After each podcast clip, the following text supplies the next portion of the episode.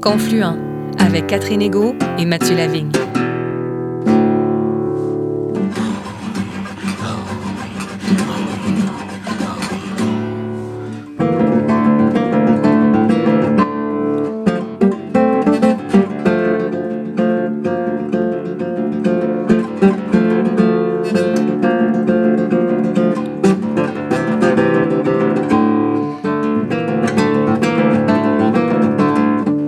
Bonjour Catherine. Alors, qui rencontrons-nous cette semaine? Eh bien, cette semaine, Mathieu, nous partons à la découverte de l'Abénaki en compagnie de Philippe Charland, extraordinaire ambassadeur de cette langue et de cette culture. Sans être autochtone, Philippe Charland s'est en effet pris d'une véritable passion pour l'Abénaki, dont il est aujourd'hui l'une des principales références linguistiques.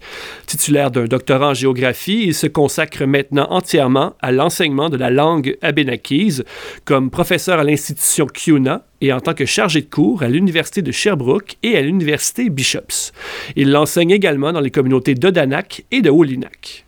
En plus d'enseigner la langue abénakise, Philippe Charland a développé plusieurs outils pédagogiques qui contribueront à la pérenniser pour les générations futures, notamment une grammaire et un dictionnaire français abénaki. Au micro de Catherine Ego, Philippe Charland constate l'évolution de la langue abénakise depuis une centaine d'années, nous en dévoile quelques secrets et nous livre un formidable message d'espoir quant à son avenir.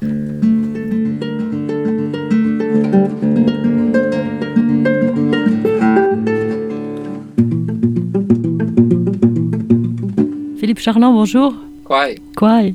Philippe Charland, vous n'êtes pas abénaki, vous n'êtes pas autochtone en fait. Comment en êtes-vous arrivé à devenir la personne ressource de la langue abénakise? Euh, en fait, quand j'ai commencé mes études universitaires, en fait, je cherchais à avoir accès à une langue autochtone. Je me suis dit, je vais faire un, un devoir de citoyen en m'intéressant aux langues de l'environnement. Les gens vont souvent regarder des langues ailleurs, euh, l'espagnol, euh, l'italien, ils cherchent un peu partout. Moi, je me dis, ben, c'est étrange, les langues d'ici, on n'en entend pas parler. Mhm. Puis je cherchais à avoir accès à ces Je suis tombé sur des cours qui étaient donnés à Odanak, euh, ça fait plus de 20 ans.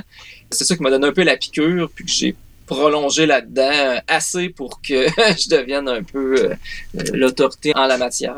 Donc une curiosité intellectuelle à la base. Oui, c'était une curiosité intellectuelle. Je cherchais à avoir accès aux, aux langues du territoire, puis je, suis tombé sur la Benaki. Hmm. Bah, Parlez-nous justement des Abénakis. Où vivent-ils? Combien sont-ils? En fait, il y a deux euh, réserves abénakis au, au Québec, euh, qui sont Odanak, euh, qui est situé à l'est de Sorel, et Wallinac, qui est au- sur la rive sud de, de Trois-Rivières, un peu à l'est de Trois-Rivières.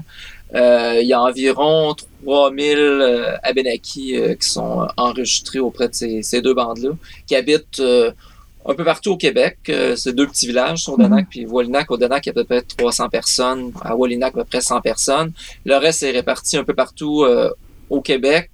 Euh, il y en a aussi en Nouvelle-Angleterre, État de New York, un petit peu en Ontario autour de Sudbury. Euh, Ça fait en gros à peu près 3000 personnes. Mhm. Et comment se porte la langue abénakise? Si on recule il y, a, il y a plus de 100 ans, pas mal tous les Abénakis parlaient Abénaki. Tout le monde était à tout le moins bilingue, si c'est pas trilingue, donc Abénaki, français, anglais. Et euh, on est passé en 100 ans à, euh, il y a plus de ce qu'on appelle des locuteurs L1, donc des gens que c'est leur langue maternelle, là. il en reste plus qui sont capables de fonctionner dans cette langue-là. là. Il y en a plus on du tout. Avec... Hmm. Non, ça, ce qui reste, c'est des L2, des gens qui ont réappris. Puis il y a différents niveaux à travers ça. là. Moi, je suis un L2, mais je suis pas Abénaki, là, mais les, Hmm. les autres Abénakis qui ont assez de connaissances, il y a différents niveaux là-dedans. là. Et s'il y a si peu de locuteurs qu'il reste, comment est-ce qu'on fait pour l'apprendre? Comment avez-vous fait, vous? En fait, il y avait des cours qui étaient donnés, euh, depuis les années 90, il y avait des cours qui étaient donnés euh, à Odanak Mhm. euh, par une dame qui s'appelait Cécile Wawanolette, qui, quand elle a arrêté, il l'a donné à, une de, à sa meilleure étudiante, qui était Monique Nolette Hillé, qui, euh, à, la, à la suite de ça, a donné des cours, et j'ai suivi ces cours-là avec elle. Donc, c'est de là que j'ai acquis mon bagage. Puis ensuite, avec du travail moi-même personnel, j'ai pu, euh, j'ai pu pousser plus loin, disons. Avec des, avec des textes historiques, par exemple? Euh, oui, ben, il y a quelques livres qui ont été publiés en Abénaki euh, qui sont, euh, ben, on appelait ça des grammaires. On appelait ça des grammaires à l'époque, mais c'est pas vraiment des grammaires. Des livres avec des textes, par exemple, il y a Joseph Laurent qui a publié un, livre. il y a des, des, petites histoires, des petits dialogues, un peu de grammaire, du vocabulaire. Il y a Henry Masta aussi qui a fait qui a fait la même chose avec des petites histoires qui sont traduites. Donc on a un peu de matériel là-dessus pour travailler. Puis il y a des il y a différents dictionnaires qui ont été faits au fil du temps. Donc une fois qu'on a la base un peu, on peut construire là-dessus. Mais vous-même, vous en avez écrit un de dictionnaire et une grammaire. Euh, oui, j'ai travaillé sur euh, deux projets différents. Un projet de, dictionnaire français à Benaki pour les apprenants, qui est en révision, là, donc devrait sortir éventuellement euh, d'ici peut-être la prochaine année ou deux ans. On avait une première version qui avait été faite. J'ai refait une deuxième version plus augmentée, à peu près plus de 5000 entrées. Là, je suis peut-être rendu à 10 000 entrées. J'ai aussi travaillé sur une grammaire à Benakis. Un début de grammaire à Benakis avec euh, Jimena Terraza, une de mes collègues au collège Kiuna. Ah oui. Puis on, on s'est basé sur ce qui avait déjà été fait dans la langue, ce que je connaissais aussi. Puis on a essayé de pousser un peu plus loin parce que souvent les les outils qui ont, qui ont, été faits à une autre époque, la linguistique n'était pas très avancée au 19e siècle. Mm. Euh, il y a eu des grandes avancées dans la linguistique des langues autochtones euh, d'Amérique du Nord euh, dans le 20e siècle, dans la deuxième moitié du 20e siècle. Donc, on, on regarde un peu à gauche, à droite, puis on essaie de créer quelque chose. C'est extrêmement long de monter ça à partir de textes. Il faut chercher des exemples, mm. c'est souvent ça le problème. Mais on avance là, tranquillement. tranquillement. ouais. Et quelles sont les spécificités de la langue abénakise? C'est une langue de la famille algonquienne, donc la même famille que si les gens pensent à, à l'Innu, au Cri, à Tikamek, euh, Mi'kmaq, Anishinaabe aussi, algonquin. C'est dans la même famille de langues, donc c'est des langues qui sont, euh, pour dire ça facilement, c'est un mot peut être une phrase. Donc souvent les gens sont impressionnés par la longueur des mots mm-hmm. euh, parce que c'est une phrase au complet souvent. Oui, des fois si je le traduis en français, on va avoir un mot qui est peut-être moins long, mais si je traduis littéralement ce que ça dit, ça va être trois, quatre, cinq fois plus long en français. Donc, euh, ça, c'est une des premières particularités. Pourquoi? Parce que ce sont des images? C'est une langue imagée ou pourquoi? C'est parce qu'un mot fait une phrase. Si je dis, par exemple, Wombegit, c'est un petit mot, mais si je le traduis, c'est celui qui est blanc, mettons. Donc, c'est souvent une description des mots qui peuvent être des phrases qui vont décrire des situations mais en français, si on le défaisait ce mot-là qui est en abénaki, on, on aurait besoin de plusieurs mots, ça ferait une phrase complète. Mhm. ça, c'est, une des particularités. Puis l'autre, c'est le genre. En français, on a euh, masculin et féminin. En abénaki, c'est pas comme ça que c'est réparti le genre, c'est entre ce qu'on appelle animé et inanimé. Mais ça n'inclut pas nécessairement tout ce qui est animé, c'est, c'est différent. Puis c'est là qu'on voit un peu la, la pensée des gens dans cette langue-là. C'est-à-dire que dans la catégorie des, des mettons en français, le masculin et le féminin, il n'y a pas vraiment de logique là-dedans. C'est plus hmm. l'habitude qui fait en sorte qu'on ne dit pas un table, mais on dit une table. Hmm. Donc, il n'y a pas vraiment de logique. Mais en Abenaki, il y a une certaine logique, puis cette logique-là, c'est tout ce qui va être considéré comme animé, c'est ben, les humains, les animaux, euh, les arbres, et ensuite certains objets il va y avoir aussi des, phénomènes météorologiques qui vont être considérés comme animés aussi. Donc, on dit animé, inanimé, mais on pourrait dire que c'est ce qui est important versus ce qui n'est pas important. Puis là, on a une autre vision du monde qui va ah. apparaître. Si je pense à, l'exemple de la coutellerie, une fourchette de Matgwagon, ça c'est inanimé. Mais une cuillère, Amquan, ça c'est animé un couteau, une sakwak, ça, c'est animé. Donc, souvent, les gens disent Ah, le couteau est animé, il va me tuer. Non, non, il n'y a pas de danger. Il, est grammaticalement animé. Donc, il faut le prendre en considération. Euh, c'est pas dangereux, euh, littéralement, au sens propre. Et qu'est-ce qui fait qu'une cuillère, c'est plus important qu'une fourchette? Parce que ça peut remplacer la fourchette alors que la fourchette ne remplace pas la cuillère pour la soupe. Mais non, c'est ça la raison ben, En fait, probablement que à l'origine, il n'y avait pas de fourchette. Là. Souvent, si on regarde dans les sociétés euh, orientales, il n'y en a pas vraiment de fourchette. La cuillère est là, la fourchette l'est pas. Ils ont des baguettes, par exemple. Ben, pour les, les ce qui est, c'est pas vraiment important d'avoir accès à une fourchette. C'est quelque chose d'importé, probablement. Il y a un nom hmm. pour le décrire, mais c'est quelque chose d'importé. C'est pas quelque chose qui est important comme une cuillère. Parce qu'une cuillère, on peut boire avec. On peut hmm. aussi, on pourrait manger aussi si on voulait. Donc, c'est plus, euh, c'est plus important. La même chose qu'un couteau, alors qu'une fourchette, ben, c'est plus ou moins nécessaire, disons. Mm. On va dire ça comme ça.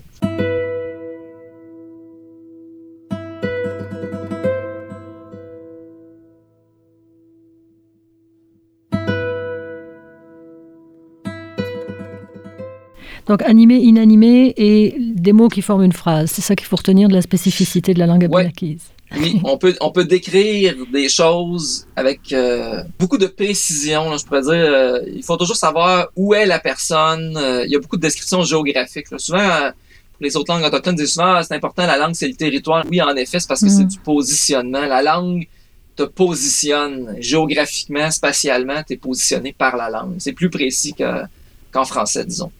Et est-ce que ça, ça survit dans les toponymes, par exemple? Les toponymes, c'est souvent de la description, de la, caractéristique principale. Souvent, les, les, euh, les noms décrivent la caractéristique principale. Donc, les toponymes aussi pourraient rentrer là-dedans. Par exemple, un toponyme qui est assez connu, là, Coaticook. Mm -hmm. les gens pensent que c'est le, royaume de la crème glacée ou je sais pas quoi ça veut dire. Non, c'est ce que j'ai pensé en tout cas. Ouais, ben, c'est en, fait ce que ça veut dire Coaticook, c'est à la rivière du pain. Pas le pain qu'on mange, le, pain qui l'arbre effectivement. Probablement il devait avoir un gros pain quelque part sur la rivière. Donc c'est ça qu'on va retenir comme euh, caractéristique principale pour l'endroit. Les toponymes vont servir de point de repère. Donc souvent, les, les, toponymes vont décrire les lieux. Est-ce qu'il nous en reste beaucoup des toponymes à Benaki? Il y en a encore beaucoup au Québec. Euh, souvent, sont cachés comme Coaticook. Les gens vont penser que c'est ah ben ça vient de l'anglais. Non, non, c'est un toponyme autochtone. Même Frémagog, euh, mm. Magog. Souvent, ce qui se produit avec les toponymes, c'est qu'ils sont beaucoup déformés. Souvent, ils vont perdre aussi des parties de, de leur propre euh, composition, puis ils voudront plus rien dire à ce niveau-là. Et pourtant, la langue abénakise s'écrit maintenant avec l'alphabet latin et le 8 la langue abenakise est écrite euh, depuis plus de 400 ans. C'est pas quelque chose de nouveau. Souvent, les gens vont dire Ah, les langues autochtones, c'est des langues orales. Oui et non. Oui, si on prend de l'écriture de type européen, mais le premier dictionnaire qui a été fait, euh, c'est 1691. Ça va faire bientôt 400 ans. Avant ça, euh, les gens, les gens écrivaient, mais c'est souvent sous la forme de ce qu'on pourrait appeler comme des hiéroglyphes. Si euh, les hiéroglyphes sont considérés comme de l'écriture, mhm. toutes les langues autochtones avaient aussi leur forme écrite. C'est juste qu'elle n'a pas été retenue, mais on la voit apparaître souvent à des endroits. Donc, les langues autochtones ont été écrites euh, à travers le temps. La forme abénakise d'écriture de nos jours euh, s'est modifiée évidemment à travers le temps parce que c'était surtout influencé par les, les, ben, les jésuites qui ont écrit donc du latin, mhm. entre autres du grec qui ont influencé la façon d'écrire. La façon s'est modernisée euh, jusqu'à nos jours. Puis là, évidemment, oui, effectivement, il y a un 8, mais en fond, c'est un on, c'est un son qui n'existe pas en français. Donc, le, le 8 que les gens vont voir apparaître quelquefois. Mm-hmm. À une autre époque, ce son-là a été écrit avec un O accent circonflexe. Ce même son-là a été écrit avec un A, N et un tréma sur le N. Un O souligné, donc Hmm. Là, de façon moderne, maintenant, ce son-là est représenté par un, 8, mais c'est littéralement un on. Faut imaginer comme si on avait un O avec un N sur le dessus ou un A avec un N sur le dessus. Donc, c'est un 8, mais c'est pas 8, c'est on. Ça se prononce on. Oui. Ça, ça commente A-N et O-N, disons.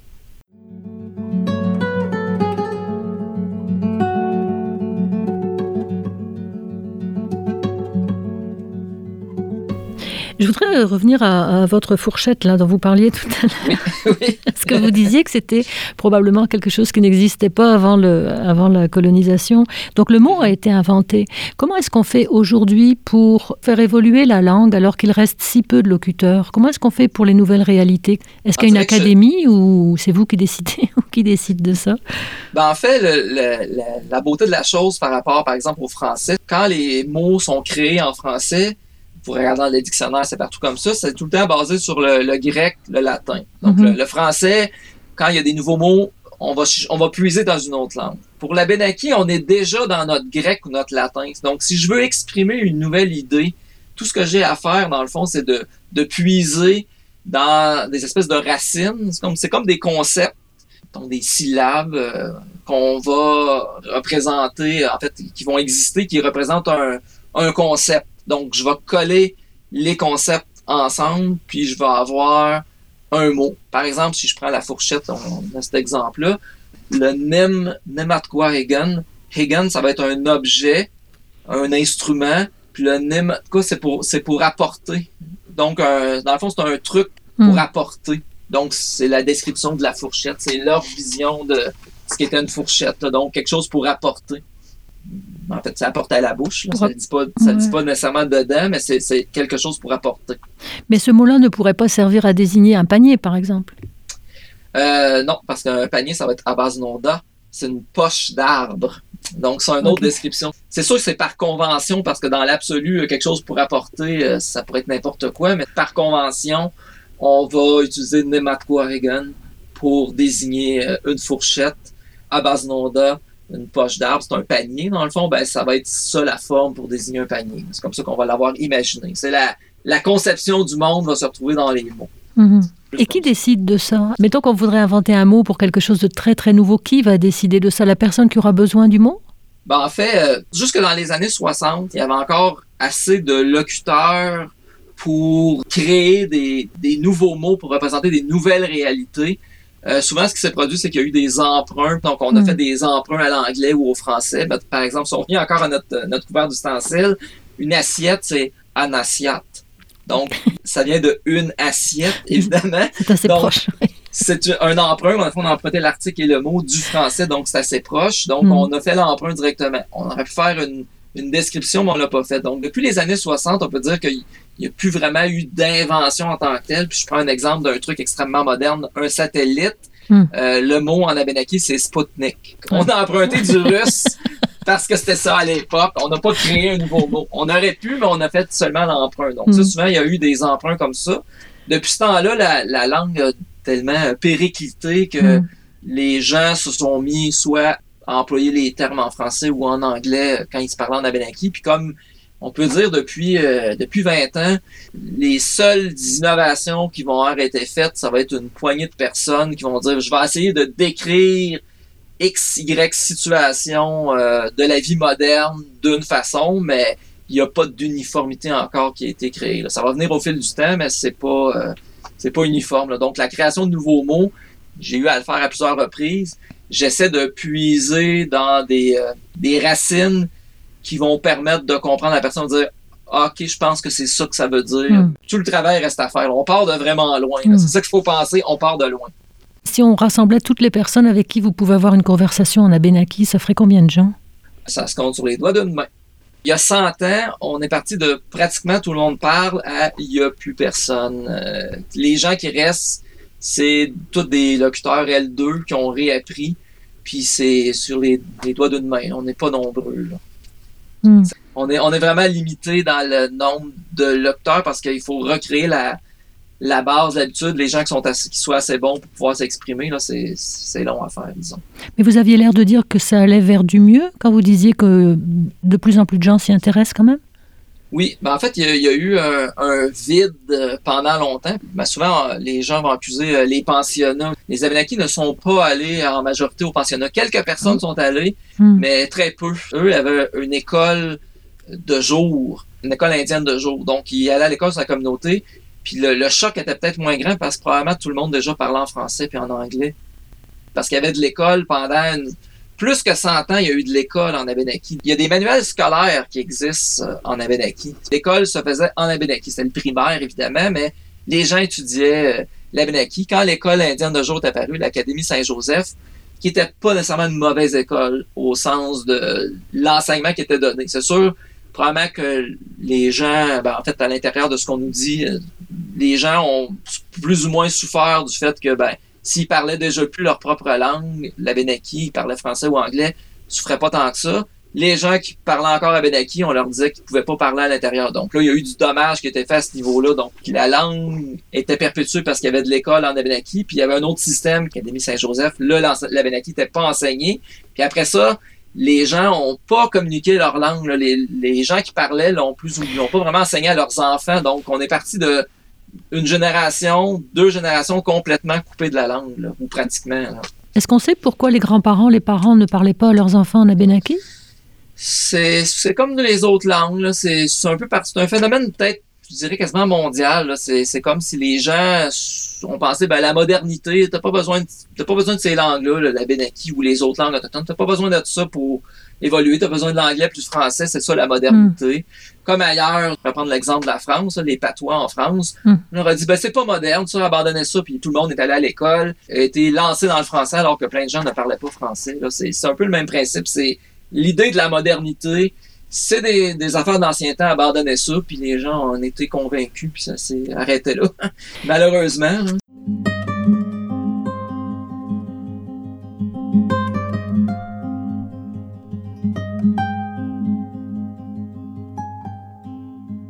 Et comment vos travaux sont reçus dans la communauté? Est-ce que vous êtes une sorte d'extraterrestre ou est-ce qu'au contraire on accueille vos travaux en disant oui, oui, il faut, faut ressusciter cette langue-là?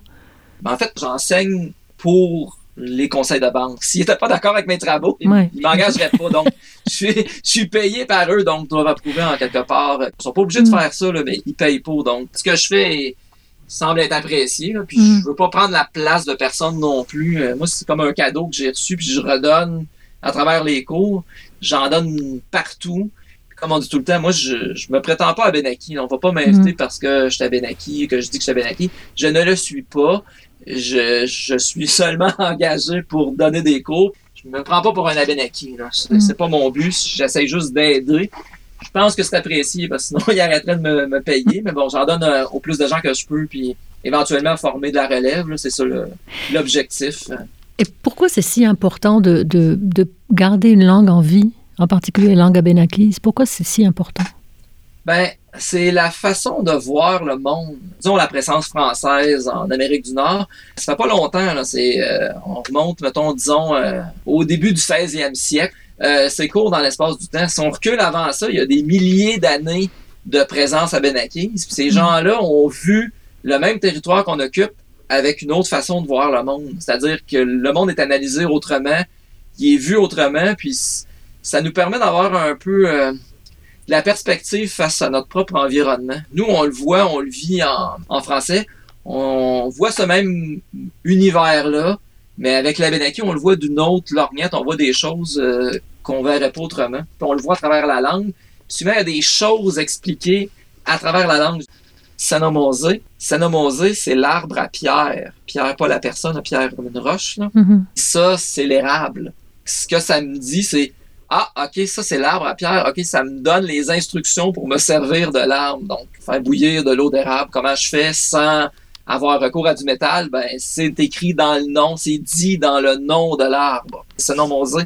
Ah, ça prend des pierres pour cet arbre-là? Comment ça? Ben, c'est pour faire bouillir de l'eau d'érable. Parce pour faire je- le feu, oui. pour- quand on veut exploiter cette, euh, cette, cette richesse-là de, de l'eau d'érable, ben, pour la conserver, il faut la faire bouillir ou la transformer. Ben, voici comment faire. C'est dit même dans le nom de Mhm. l'arbre. On a une vision du monde qui décrit les choses. On voit le monde autrement. Hmm.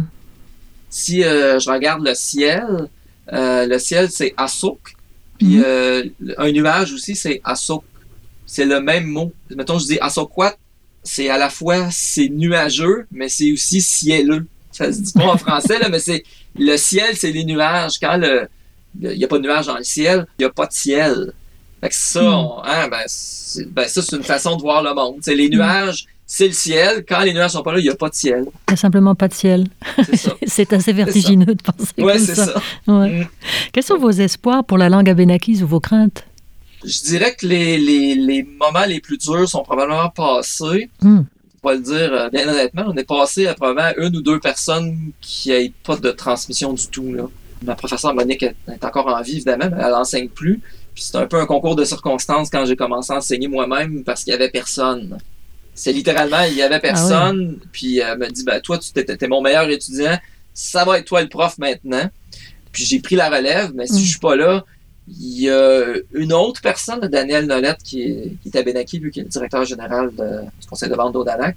Euh, lui est assez bon aussi, mais il travaille à temps plein. Donc, ça prenait Mm. quelqu'un qui soit assez bon pour enseigner, qui avait le temps aussi. Puis moi, j'enseignais déjà. Donc, on est passé proche de plus avoir de cours. Il y a probablement quelqu'un qui se serait sacrifié ou Monique aurait continué de peine et de misère, mais elle travaillait pas dans ce domaine-là avant. C'est sa, sa passion un peu comme moi, la langue.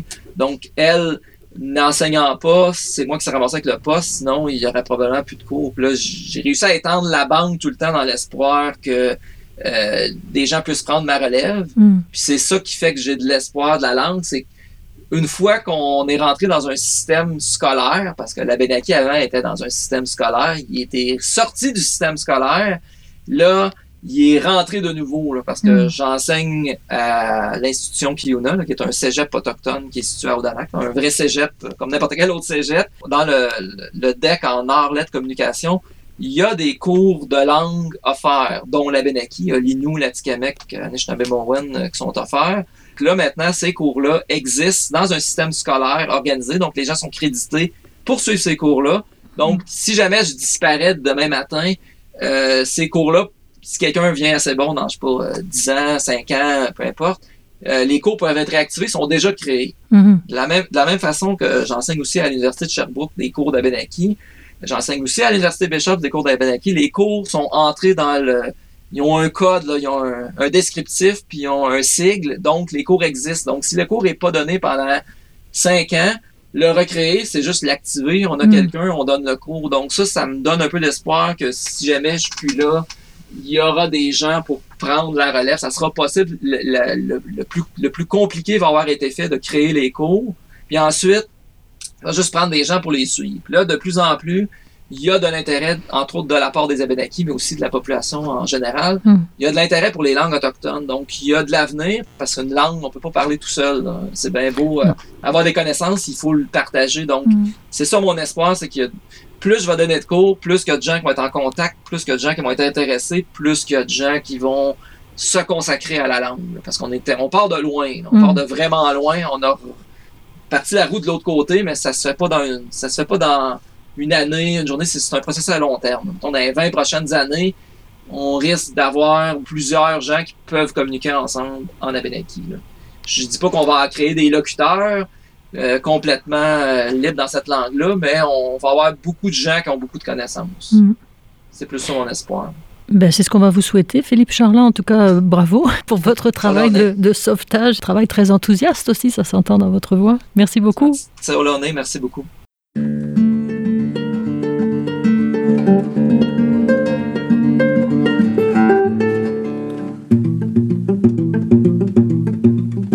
Au microphone de Confluence était Philippe Charland, grand spécialiste de la langue abénakise, un passionné à l'enthousiasme contagieux.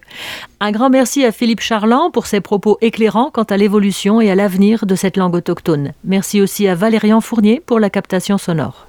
L'émission Confluent est portée par Mission Chez nous. Vous souhaitez en savoir plus sur cet organisme de solidarité chrétienne avec les premiers peuples? Rendez-vous au www.missioncheznous.com. Merci Catherine. À la semaine prochaine. C'était un immense plaisir, Mathieu. À la semaine prochaine. Et un grand merci à vous, auditrices et auditeurs de Confluent. D'ici notre prochain épisode, profitez bien de la remarquable programmation de Radio VM et de Radio Galilée.